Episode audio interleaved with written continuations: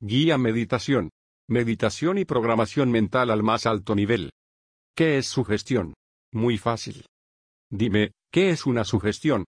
Una sugestión es una idea, un dato del subconsciente, una sensación, una imagen, un olor. Es decir, una idea. Es decir, una sugestión es una opinión, o una creencia, o una convicción, o una impronta, según la fuerza con la que haya sido creada. Si yo te digo recuerda el día más feliz de tu vida, y te aprieto el dedo pulgar izquierdo, y hago esto una sola vez, crearé en tu cerebro una opinión, la opinión de que cuando se aprieta el dedo pulgar izquierdo, tú eres feliz. Es decir, que en este nivel tenemos una sugestión opinión, o una sugestión débil. Si repito el ejercicio, entonces crearé en tu cerebro una creencia en tu subconsciente, la creencia de que cada vez que te aprietan el dedo pulgar izquierdo, eres feliz. Y tendré una sugestión moderado. Si repito el ejercicio diez veces, con la suficiente intensidad, entonces crearé en tu cerebro la convicción de que si te aprietan el dedo pulgar izquierdo, eres feliz. De esta manera tendré una sugestión fuerte. Si durante tres años, todos los días, te pido que recuerdes el momento más feliz de tu vida, y te aprieto a la vez el dedo pulgar izquierdo, entonces crearé en ti la impronta de que apretándote ese dedo, eres feliz. Y tendré una sugestión muy fuerte. ¿Te das cuenta? Si el anclaje es débil, y lo aprieto, tú sabrás que eso significa felicidad, y experimentarás débilmente esa sensación. Si el anclaje es moderado, y lo aprieto, tú sentirás felicidad. Quizás no tanta como en el día más feliz de tu vida, pero serás feliz. Si el anclaje es fuerte, y lo aprieto, te sentirás el hombre más feliz de la tierra. Y si el anclaje es muy fuerte, y lo aprieto, te sentirás súper feliz, y además, recordarás con toda exactitud cómo era todo en el mejor día de tu vida. Pasemos este conocimiento a las palabras. Ahora sabemos que las palabras son anclajes. Algunas palabras son anclajes débiles, otros moderados y otras, muy pocas, son anclajes fuertes. Si yo te digo la palabra amor, ¿qué ocurre en ti? Seguramente sepas a qué me refiero, ¿verdad? Y si eres una persona metasensitiva, sentirás un poco de amor en tu pecho. Pero nada más que eso. Porque las palabras suelen ser anclajes débiles, usados para expresar lo que queremos expresar, no para inducir estados totales. ¿Te vas dando cuenta de cómo se crean los comandos? Las órdenes que acepta nuestro subconsciente. Bien, entonces, ¿qué cosas pueden ser anclajes? Signo de exclamación abierta, signo de exclamación abierta, signo de exclamación abierta, cualquier cosa que entre por los sentidos. ¿Y cuántos sentidos tenemos? Diez sentidos. ¿Eh? Espere maestro, a mí en la escuela me dijeron que yo tenía cinco sentidos. Creo que te has pasado contando. Bueno, quizás veamos. 1. Guión la vista. 2. Guión el olfato. 3. Guión el tacto. 4. Guión el oído. 5. Guión el gusto. 6.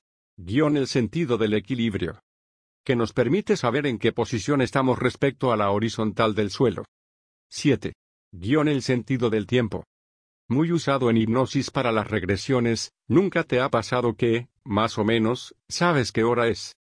Aun cuando no lleves reloj. Y otros tres que aún no te quiero revelar, jejeje, qué malo soy. Recordemos cómo se hace una sugestión, ¿de acuerdo? Cuando el subconsciente se encuentra ante un hecho relevante, busca por los sentidos del cuerpo, algo que sea peculiar y que se repita. Y crea una asociación de esa situación, con esa percepción peculiar, por ejemplo, la presión del dedo, transformando a la percepción peculiar, en el disparador de esa sensación o suceso. Demos ejemplos. 1. Guión vista. Guión un hombre que está asociando una característica del cuerpo femenino, a su deseo sexual, está creando un anclaje visual. Los hombres que se excitan cuando ven unas tetas grandes, lo hacen porque tienen ese anclaje visual. Otros, pueden usar otros anclajes. Por ejemplo, unos hombres se fijan en los pechos, pero para otros es el pelo, para otros los ojos, para otros el culo, etc. Cada uno crea su anclaje particular, y el que activa la excitación en uno, puede ser totalmente neutro para otro. 2. Guión el olfato. Guión estás bailando con la mujer de tus sueños, altamente excitado y mientras tanto hueles su perfume. Posiblemente si días más tarde hueles ese mismo perfume en otra mujer, automáticamente se sientas igual de excitado. 3. Guión tacto. Guión este es fácil, el ejemplo de la felicidad al tocar el pulgar izquierdo vale perfectamente. Otro ejemplo sería el hombre que siente felicidad al acariciar la carrocería de su auto. 4. Guión oído. Guión las palabras podrían ser un ejemplo perfecto de anclajes auditivos.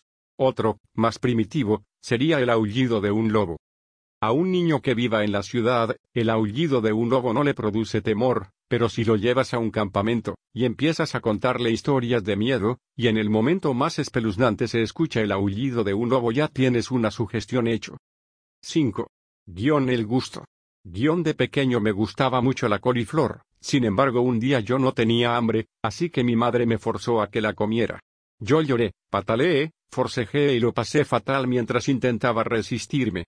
En el momento culminante, mi madre me introduce un trozo de coliflor en la boca, y yo asocio esa sensación tan desagradable de sentirte impotente, y manipulado con el sabor de la coliflor. ¿El resultado? Dejó de gustarme, porque la asocio con algo desagradable.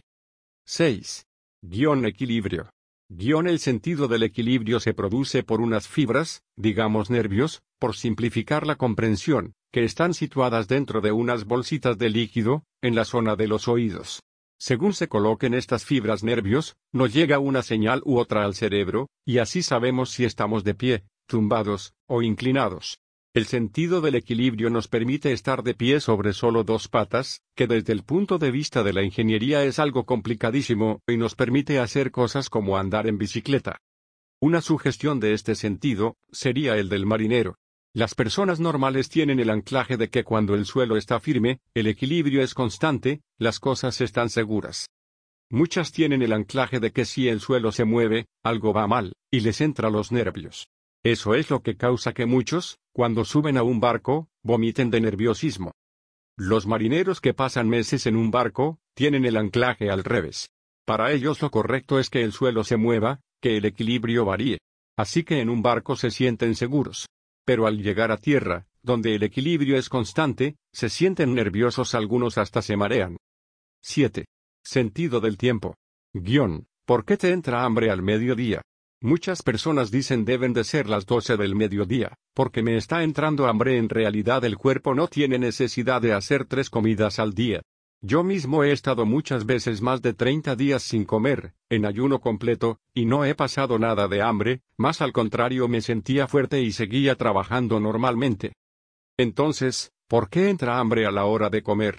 Porque existe una sugestión de tiempo, a ciertas horas el organismo tiene asociado que hay que comer, y abre el apetito. Lo mismo ocurre para dormir. Si sueles acostarte a una hora determinada, entonces seguramente sea porque tienes una sugestión temporal para irte a dormir. Y el resto de sentidos me los guardo, jejeje, al menos de momento. Entonces, tenemos que podemos tener anclajes con cualquiera de los siete sentidos que conocemos. Tenemos, que cada uno de esos anclajes es una opinión, creencia, convicción o impronta. Y que, por tanto, es una orden con un poder determinado para nuestro subconsciente. Por ponerte un ejemplo, la primera vez que probé en mí mismo la anestesia psicológica tuve un problema. Yo jamás he sido anestesiado con anestesia química, pues siempre me he curado con los poderes de mi mente, gracias a las enseñanzas orientales y de modo que he recibido, así que la palabra anclaje anestesia no tenía mucho poder para mí. El ejercicio de la anestesia psicológica, usando hipnosis, es muy fácil. Simplemente entras en estado de trance ligero, miras a la parte de tu cuerpo que quieres anestesiar, te centras en ella y dices mentalmente mi mano, o lo que sea, está anestesiada, desde la el codo hasta la punta de los dedos no siento absolutamente, está totalmente anestesiado. Repites esa afirmación varias veces, y ya está. Así de simple si estabas en estado de trance, entonces tienes anestesia. Si no estás en estado de trance hipnótico, entonces no ocurre nada. Cuando yo estaba estudiando hipnosis, me encontré con este ejercicio, con el problema de que yo era consciente que, para mí, la palabra anestesia no tenía casi poder. Al no haber vivido jamás esa experiencia, para mí la anestesia era más una opinión, un concepto abstracto, que otra cosa. Así que primero tuve que hacerme un ejercicio previo para fortalecer ese anclaje. Una vez hecho eso, me concentré, como se dice en Oriente, aquí se dice me introduce en un estado sofrónico o me introduje en un trance ligero si no eres demasiado pedante, y repetí mi mano está totalmente anestesiada, no siento dolor alguno, porque desde el codo hasta la punta de los dedos mi mano está totalmente anestesiada. Acto seguido, tome unas tenazas rojas enormes. En teoría, hay que hacer ejercicio con una aguja hipodérmica, pero como no tenía ninguna a mano, y apreté el músculo de un dedo con todas mis fuerzas. Tanto que mi mano derecha temblaba de tanta fuerza que aplicaba. Ante mi sorpresa, no sentía ningún dolor, así que apreté aún más fuerte y nada. Entonces, solo se me ocurrió ponerme a pensar, ¿estaré apretando lo suficientemente fuerte? Si es que soy de un bestia. Y entonces, claro, rompí el trance, y la mano empezó a doler. Bueno, después tantos años usando meditación, sé entrar en segundos en trance, así que simplemente paré la mente, continué la respiración, que se había detenido, dilaté las pupilas, un truco lama para entrar instantáneamente en autohipnosis meditación, y repetí la orden, con lo que el dolor paró automáticamente. Después de unos minutos de apretar, solté las tenazas y miré el dedo. La carne estaba aplastada de una forma un tanto asquerosa, la piel tenía un color violeta bastante desalentador, y una fea raja se había producido por la presión. Es decir, el experimento había sido un éxito lo cual me causó una gran felicidad. Acto seguido, entré otra vez en estado de trance, y ordené algo que ya sabía hacer desde hacía muchos años, simplemente que el dedo se curará rápidamente, cosa que hizo en unas pocas horas. Nota, como se enseña en otra parte del curso, está científicamente demostrado que el cuerpo humano tiene la capacidad de autorregenerarse, curarse, de cualquier cosa en menos de 12 horas siempre, y cuando se alcance un predominio parasimpático total. Esto te será fácil de comprender, porque las células se multiplican en forma exponencial, lo que causa una rapidez inmensa de regeneración. Por desgracia la mayoría de la gente no sabe cómo utilizar su capacidad de regeneración, y se cura como puede debido a una mala programación de su subconsciente. Sin embargo, esto lo veremos más adelante. También dejé la sugestión post-hipnótica de que el dedo seguiría anestesiado hasta que estuviera totalmente curado. Unas horas después, y para aclarar dudas, tomé las tenazas y me puse a apretar otro dedo ni que decir que después de apretar solo un poco aquello dolía horrores. Puede parecer una tontería que hiciera eso, pero quería comprender bien el poder de la anestesia psicológica. Te invito al curso gratuito de programación mental, para que aprendas más sobre este asombroso tema y otros temas mucho más interesantes.